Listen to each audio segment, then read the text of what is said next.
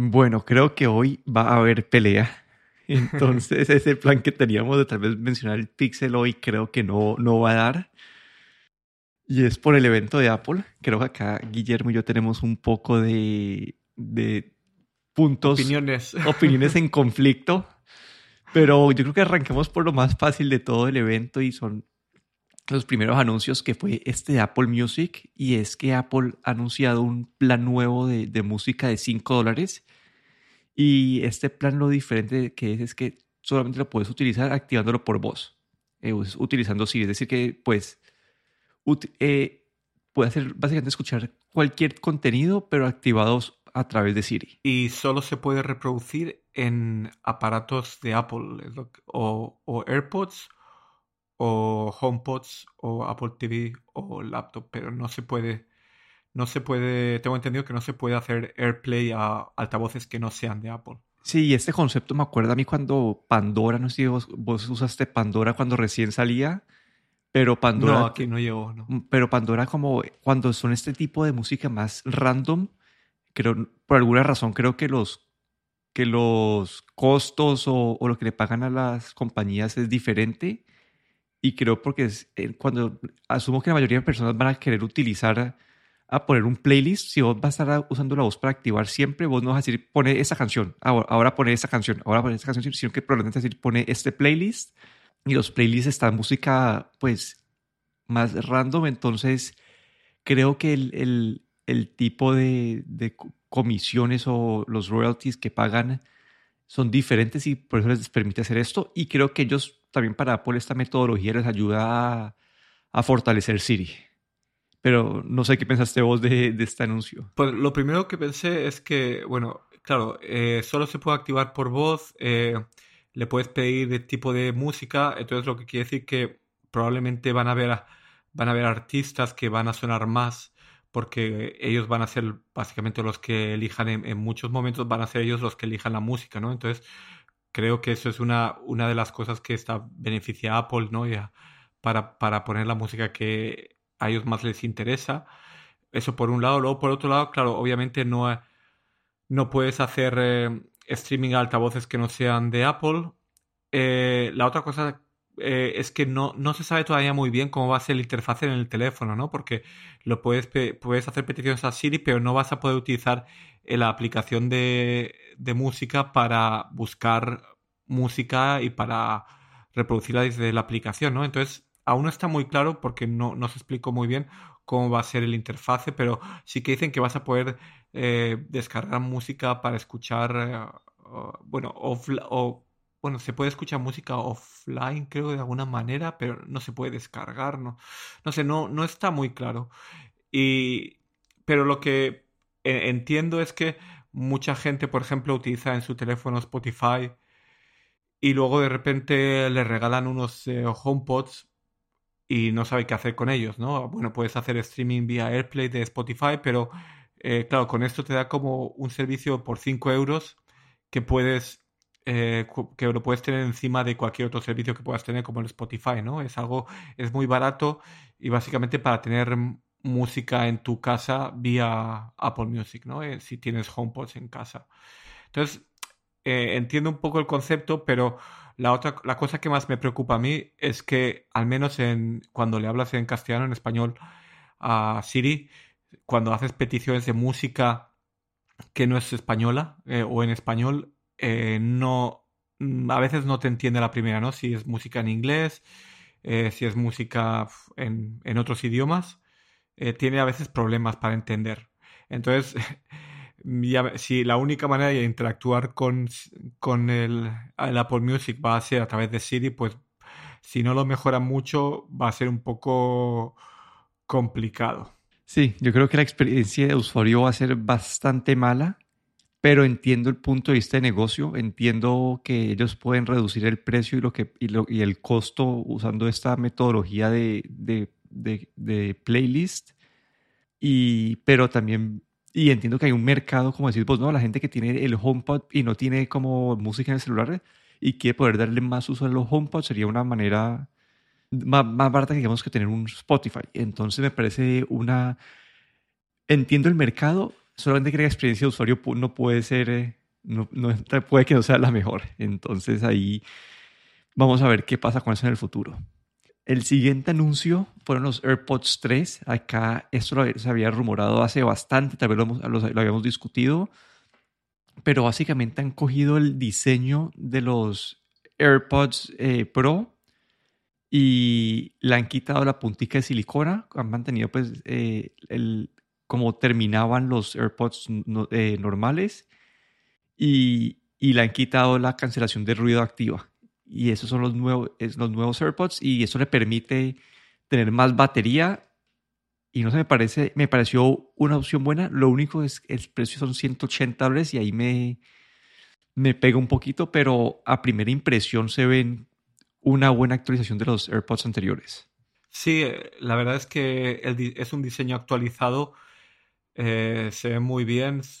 Eh, como yo pensaba, no sé por qué pensaba que iba a haber una bajada de precios, pero no han mantenido el precio a 179 dólares y lo que han hecho es mantener los, digamos, los AirPods antiguos o que ellos llaman de segunda generación y eso sí que son un poco más baratos, pero, pero bueno, es una buena actualización eh, tiene también el soporte, creo que para el audio, audio espacial y para el Dolby, Dolby Atmos. Dolby Atmos creo que es. Creo, o no, creo, yo creo que yo creo que la diferencia es que esos todavía no tienen esa. El, el audio espacial sí que tienen, creo.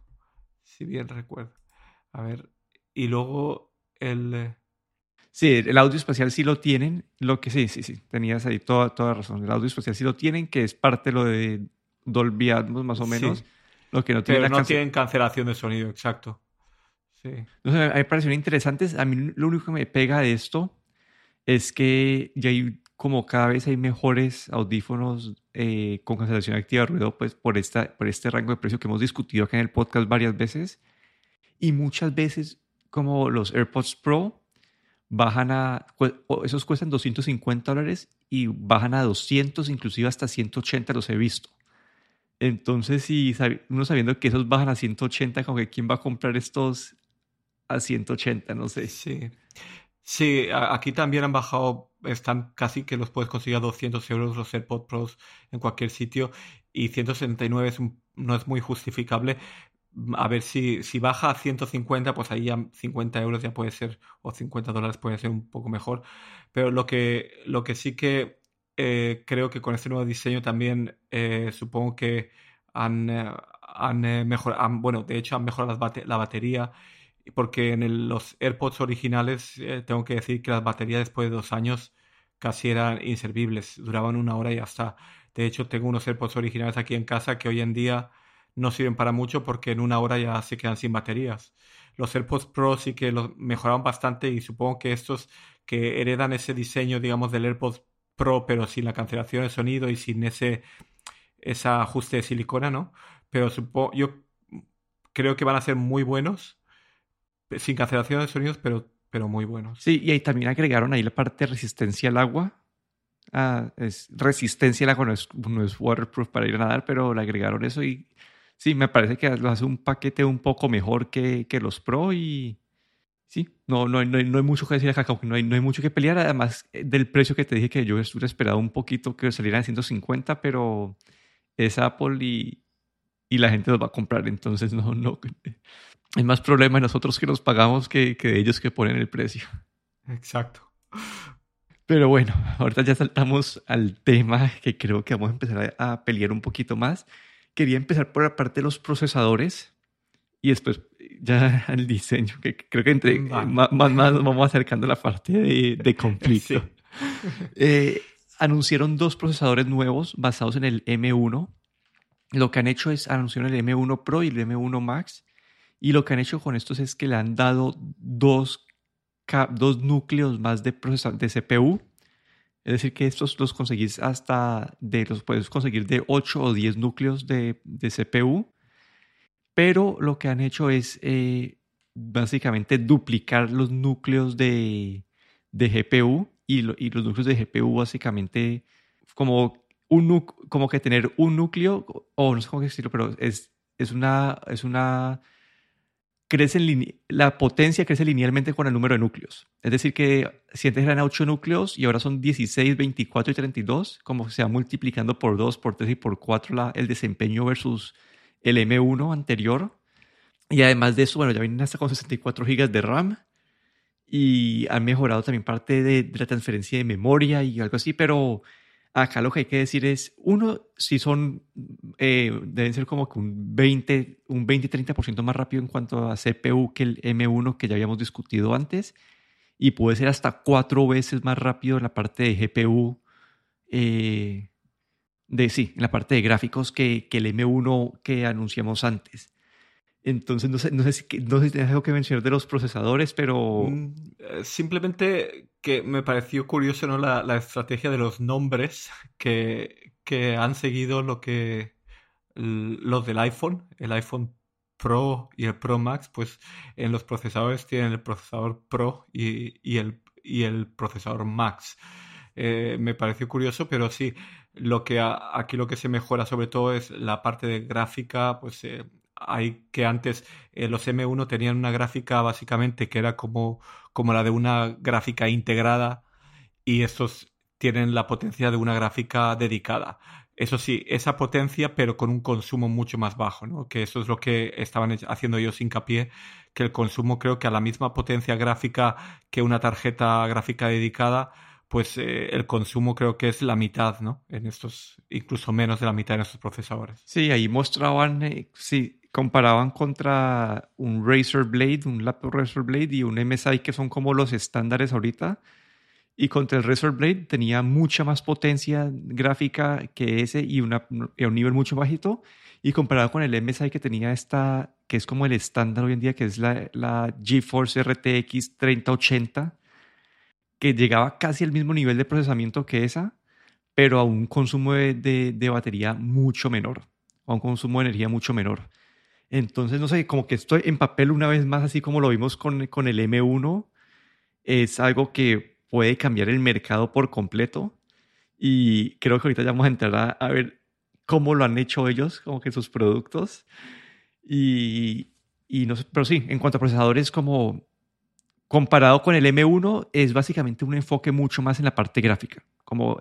Sí, yo creo que esto era lo que, lo que veíamos venir, ¿no? Porque vimos que en la parte de procesamiento los M1 eran muy buenos. La parte gráfica sí que ya se había dicho pues que era como una gráfica integrada. Tampoco nunca se hizo hincapié con los M1 en la parte gráfica. Eh, de hecho, eh, la parte de procesamiento sí que se hizo mucho hincapié en, en cuanto cuanto más eh, potente era que un Intel, pero la parte gráfica nunca se había hecho hincapié y sabíamos que la parte en la que los Pro pues utilizan la máxima potencia pues en vídeo y en, fotografía por ejemplo es la parte gráfica y los M1 eh, se quedaban muy cortos. Y aquí sí que vemos pues que, que eso se ha, aumentado la parte gráfica pues a 14 núcleos 16 núcleos eh, que significa ya el, doble de el doble de performance que, que los M1 mínimo no Sí, y esto lo, lo han metido en unos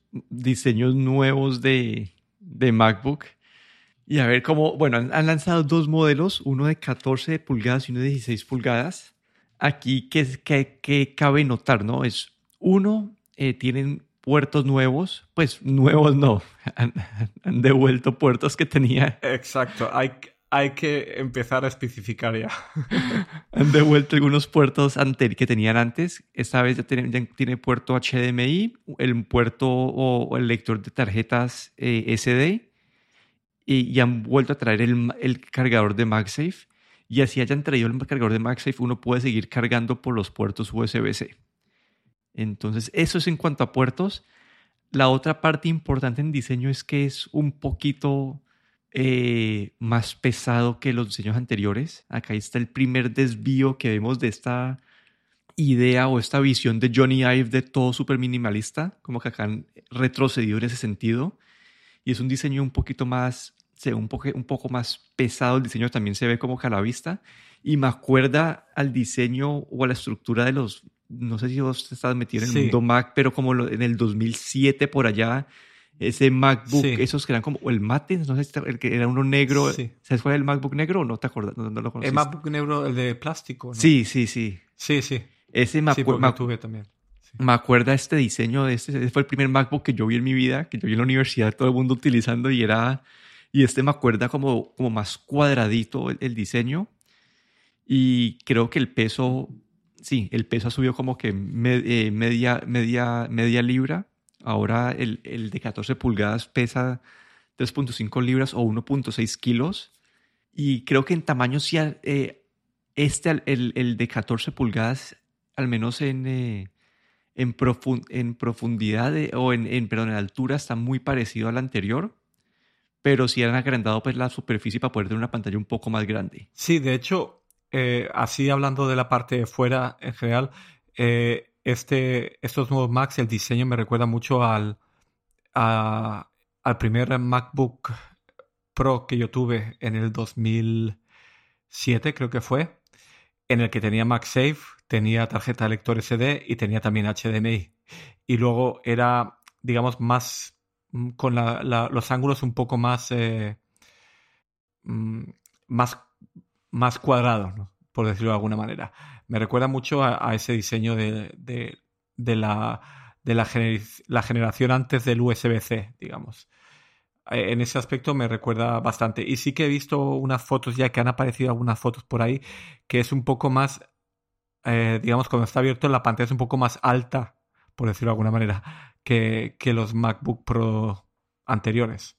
La pantalla eh, es un poco más, eh, tiene un poco más de profundidad. Acá, hablando de la pantalla, creo que esta es otra parte importante donde hubo un cambio, y es que han, uno, han adoptado la, la tecnología del iPad mini, esta mini, mini LED que, que ellos habían mencionado antes, eh, eh, tiene el eh, y esta tecnología pues viene con el refresco de 120 Hz, que es un refresco variable, creo que varía, que habían, que habían dicho que varía como entre 30 a 120, no me acuerdo bien el, mínimo. Que... Sí, 24 creo que es el mínimo, creo, como las...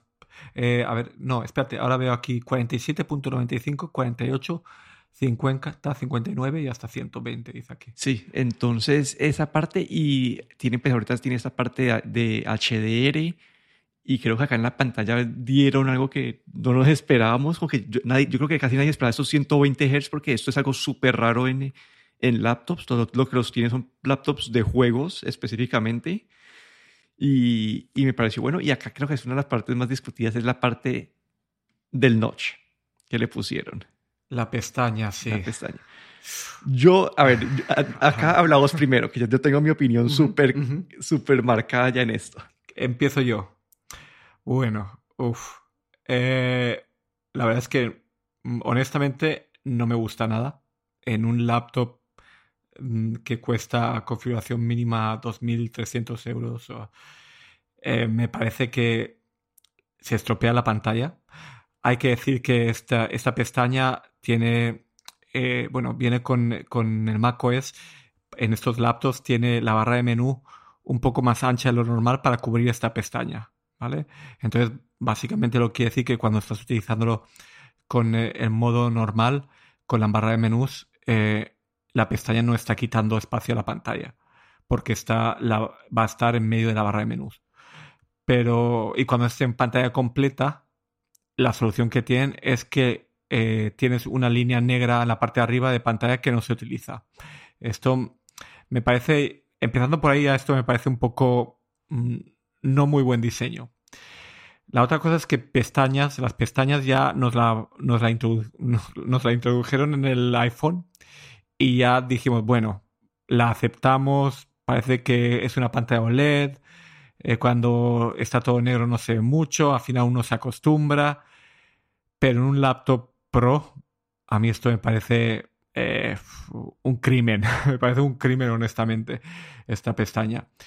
Eh, entiendo que, claro, al añadir esta pestaña donde tienen integrada la cámara, pues eh, le están dando unas pulgadas más, ¿no? Ahora pueden decir que tiene un laptop de, de 14 pulgadas, 14.2 y el otro tiene 16, eh, 16 eh, pulgadas, ¿no? Ahí pueden decir que si hubieran si hubieran dejado la si hubieran quitado esta pestaña pues no probablemente no habrían llegado a estas pulgadas o deberían haber hecho el laptop un poco más grande para poder llegar a, este número de pulgadas.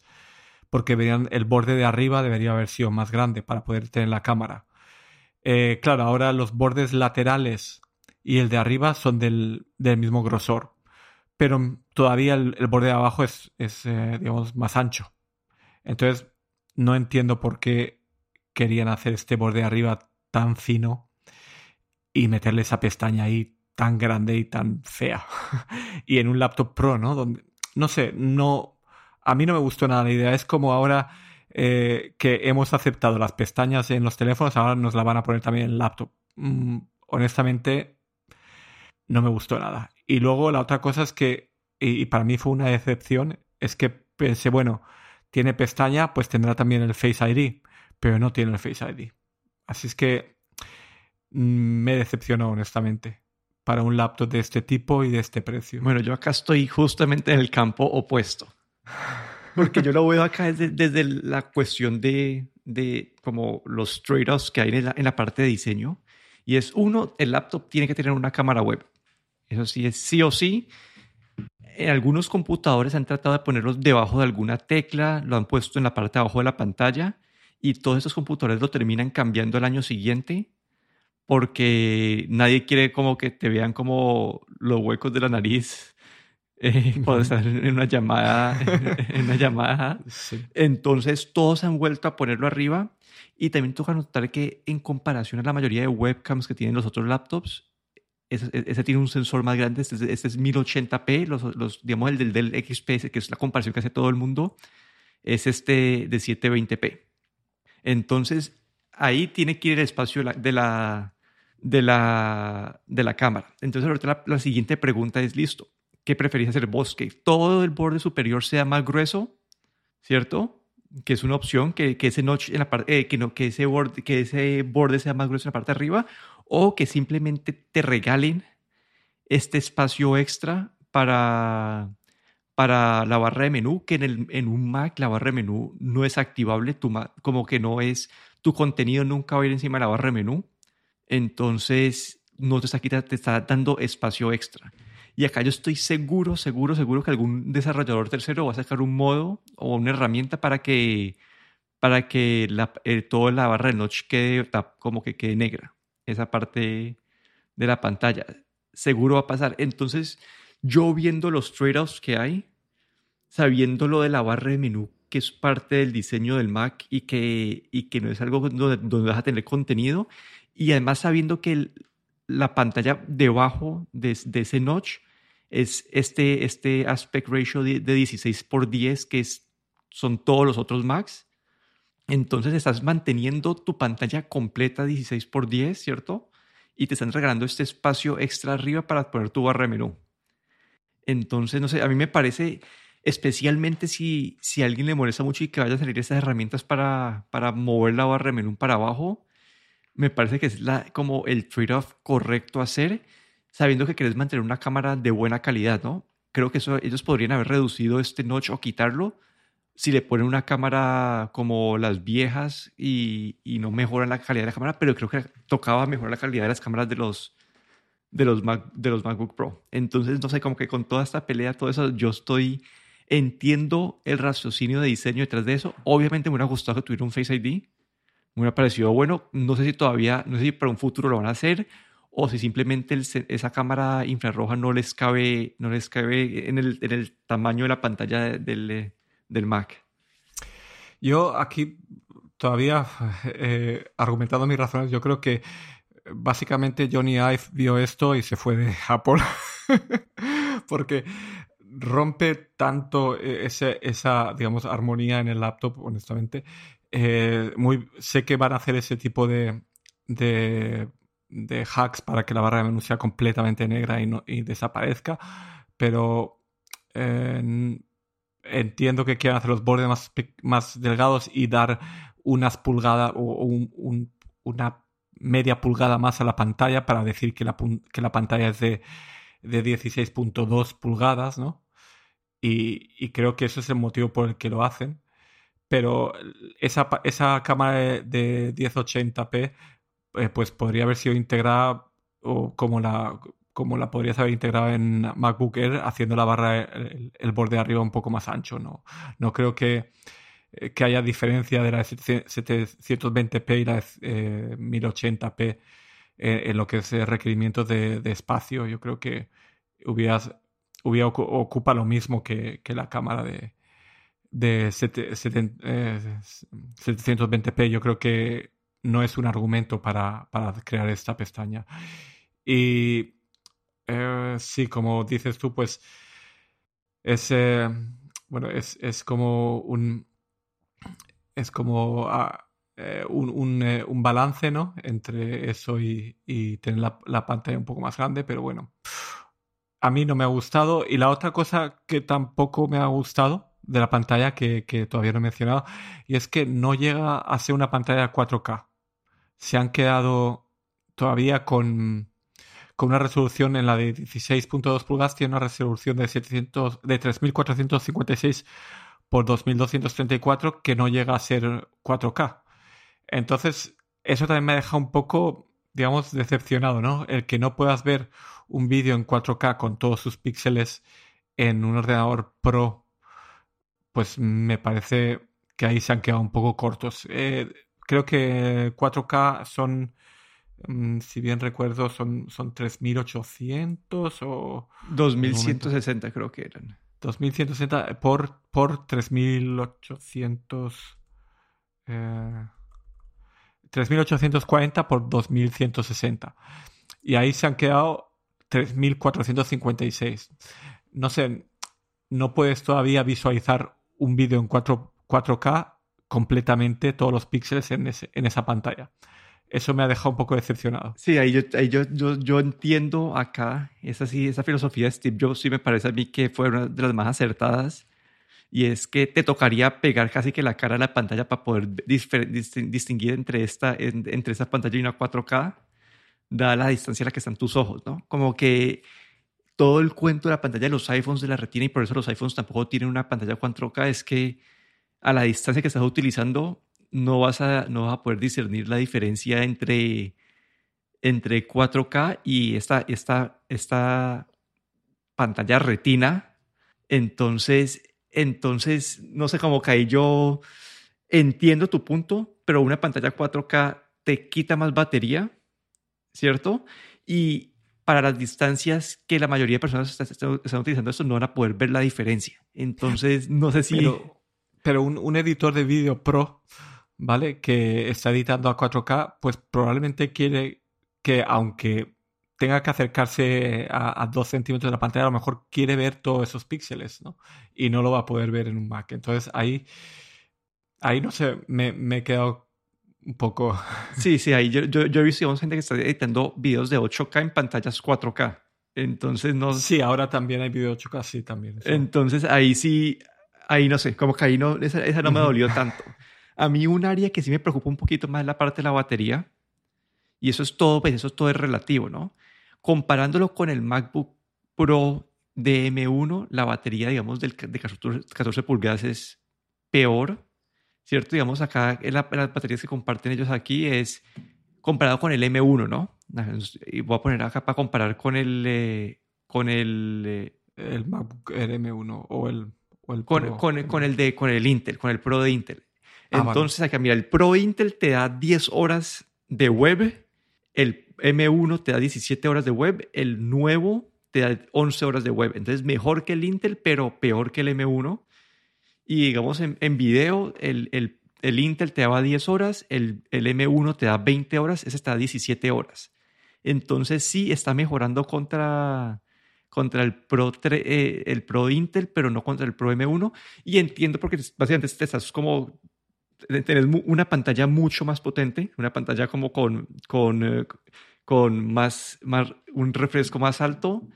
Y además de eso también entiendo, además la pantalla también es, es más grande y es un procesador más potente. Entonces, entiendo, pero entonces aquí todo depende contra quién estés comprando y quién sos vos, ¿no? Como que si estás alguien que estás comparando entre el MacBook Pro de 13 pulgadas M1, pues tu experiencia de batería va a ser un poco peor, pero comparado contra el Intel, que en teoría está reemplazando este, es mejor.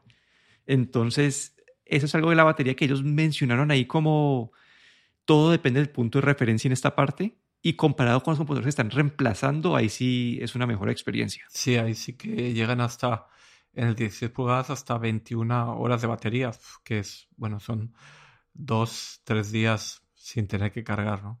Sí, y ahí comparado, digamos, el 16 pulgadas contra el que reemplaza, que es solamente el Intel, son tres horas más de, de, web y 10 horas más de, de, televisión. Y asumo que la televisión te da más porque ellos pueden ahí bloquear el refresco como a 30, sí. a 30 hercios, entonces... Sí, tienen, eh, tienen aceleración por hardware de, de vídeo, que de hecho creo que cuando hablan sobre el vídeo, las horas de vídeo, eh, creo que ponen incluso Apple TV Plus o algo así, como que especifican el, la codificación del vídeo probablemente sea bastante importante para tener esta, esta, esta duración de batería, porque tiene el, eh, aceleración por hardware para ese tipo de, para el vídeo H264 y HVC. Y, con ese vídeo, pues claro, va a tener mucho mejor rendimiento. Pero si uno ve un vídeo a lo mejor eh, de cualquier otro tipo, pues a lo mejor ese, esa, esa duración batería ahí se le va y ya no, no, ya no llegas a, ese, a esa duración. Sí, entonces, bueno, básicamente acá, como ya creo que hemos mencionado casi que todos los, todos los features, ¿no? Creo que sí. Entonces, bueno, ya aquí yo quería decir como que esto es como de Apple, es como una oda a los nerdos en el sentido que le han dado todo, todo lo que un, eh, un Apple nerd quería en un laptop se lo han dado. Los puertos, la pantalla de 120 hercios, eh, el procesamiento, la batería, como que todo lo que alguien podía haber pedido se lo, se lo dieron. Y yo sé que acá vos no estás tan... Y bueno, yo tengo que mencionar algo también aquí. No, este no es un laptop para mí. Como que yo no me compraría este laptop porque esto es para alguien que necesita una capacidad de procesamiento que yo, digamos, yo, con el, yo tengo el, el, el Mac Mini M1 y esta capacidad de procesamiento me sobra a mí. Yo no necesito más. Sí. Otra cosa, así por último que mencionar, es que se han deshecho finalmente del touch bar, que creo que esto mm, desde el primer día eh, fue un desacierto porque el touch bar eh, es lo más incómodo que había, ¿no? Porque cuando uno utiliza el teclado, eh, digamos, diariamente y tiene bastante buen manejo de teclado, nunca mira al, teclado para escribir. Entonces el touch bar era como siempre tener que bajar la vista al teclado para hacer alguna función especial. Entonces lo, se lo han quitado y finalmente creo que no va a volver nunca. Creo que esto fue un poco un, desperdicio de tecnología y bueno, esto es algo positivo, pero sí, desde el punto de vista de un pro, les ha, nos han o, les han devuelto lo que, lo que siempre habían querido tener, que tuvieron un tiempo, lo quitaron durante unos años y ahora lo han devuelto. Entonces, ahora han vuelto otra vez al, pro que la gente pro necesita, básicamente. Sí, y esto es lo que, como dije antes, esto es como una, la, desviación que vemos de, de la era de Johnny Ive.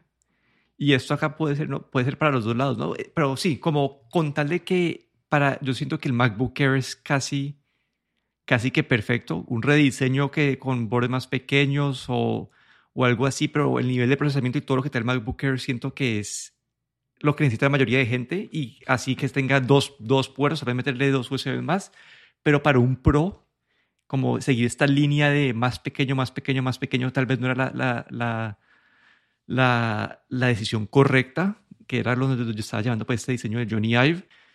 Y aquí, bueno, y los precios que han lanzado con esos productos creo que son acorde a, la capacidad que tienen estos computadores y acá yo estuve, estuve comparando ayer como me puse a hacer research para entender cómo comparado con los computadores Windows, cómo se comparan estos. Y creo que es muy difícil encontrar una comparación porque los que tienen la capacidad gráfica parecida a esta son computadores que pesan casi que el doble y que la batería les dura como 3, 4 horas.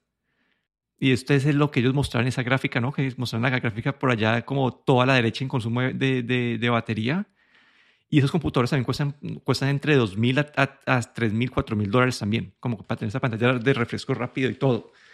Y después si comparas una que te, uno que tenga como capacidad de procesamiento parecida y no tenga la, la parte gráfica, como no, no, le dura tanto la batería. Entonces, este computador de Apple que, que él ha diseñado como con procesamiento que está por encima del, promedio, eh, la parte gráfica que está por encima de los, de los de, del laptop promedio y una batería que está como con un consumo de, energía mucho más eficiente.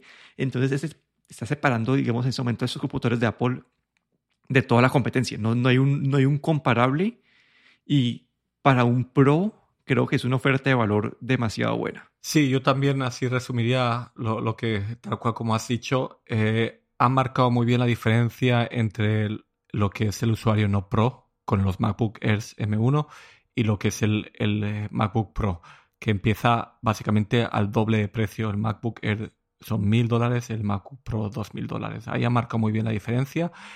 Eh, lo que están dando por el precio es muy bueno. Eh, desde el punto de vista de rendimiento gráfico y de CPU, bueno, es mm, yo creo que para un Pro es, mm, es perfecto a un precio razonable, como dices tú también, para ese tipo de gráfica y todo. Y, y la verdad es que, claro, yo tengo que decir que, como has mencionado tú, este no es el laptop para mí. Eh, con un MacBook Air la mayoría de gente pues tiene de sobra pero sí que para los Pro yo creo que han lanzado o han creado un, muy buen laptop, un muy buen principio, digamos, y de aquí pues eh, a ver cómo va evolucionando. Eh, yo sigo con mis opiniones ¿no? sobre la pantalla y la pestaña, pero bueno, eh, aún así pues tengo que decir que para, para un pro que se dedica a edición de vídeo o que se dedica a, a fotografía, audio, pues bueno, lo que ofrece este laptop por ese precio, pues es, es muy bueno. Y aquí yo creo que la única parte que le faltó a Apple, que se pudo haber robado el mercado, es con la parte de juegos, ya que, eh, que, el, que macOS no sea bueno para juegos. Yo me imagino a todos los gamers viendo esos computadores que tienen casi que la misma capacidad de procesamiento y que pueden usar en batería y con una pantalla mucho mejor que la mayoría de, esos laptops. Como que muchos de esos que, gente que está dispuesta a pagar miles y miles de dólares por un, por un laptop tuvieran esta opción, pero simplemente que estos computadores no son buenos para juegos, están completamente fuera de ese mercado y se hubieran robado, no sé, como que ahí siento que si, si ese fuera el caso, Apple se hubiera robado como que todo el mercado premium con estos, con estos laptops. Sí, yo creo que ahí sí que ellos no, no entran a competir con, no, no no, no atraen a ese público de gamers, sino atraen a, al público creativo, digamos. Pero bueno, ese ha sido nuestro, nuestro episodio. Creo que, no sé, a mí, yo como te dije, me encanta, como eso fue como todo lo que quería un Apple Nerd en cuanto a computadores, se lo dieron, como les dieron todo y más. Y no sé cómo creo que es del 2015 que empezó esta tendencia de más pequeño y menos cosas, más pequeño y menos cosas en, en los MacBooks. Pues se acabó 6, 5, 6 años después y esperemos que puedan como separar esa parte de, de utilidad y para cada segmento mejor de ahora en el futuro. Pero bueno, acá me despido. Daniel Dorronsoro en Twitter en arroba de Dorron. Y aquí Hermo Ferrero en Twitter arroba gachetero.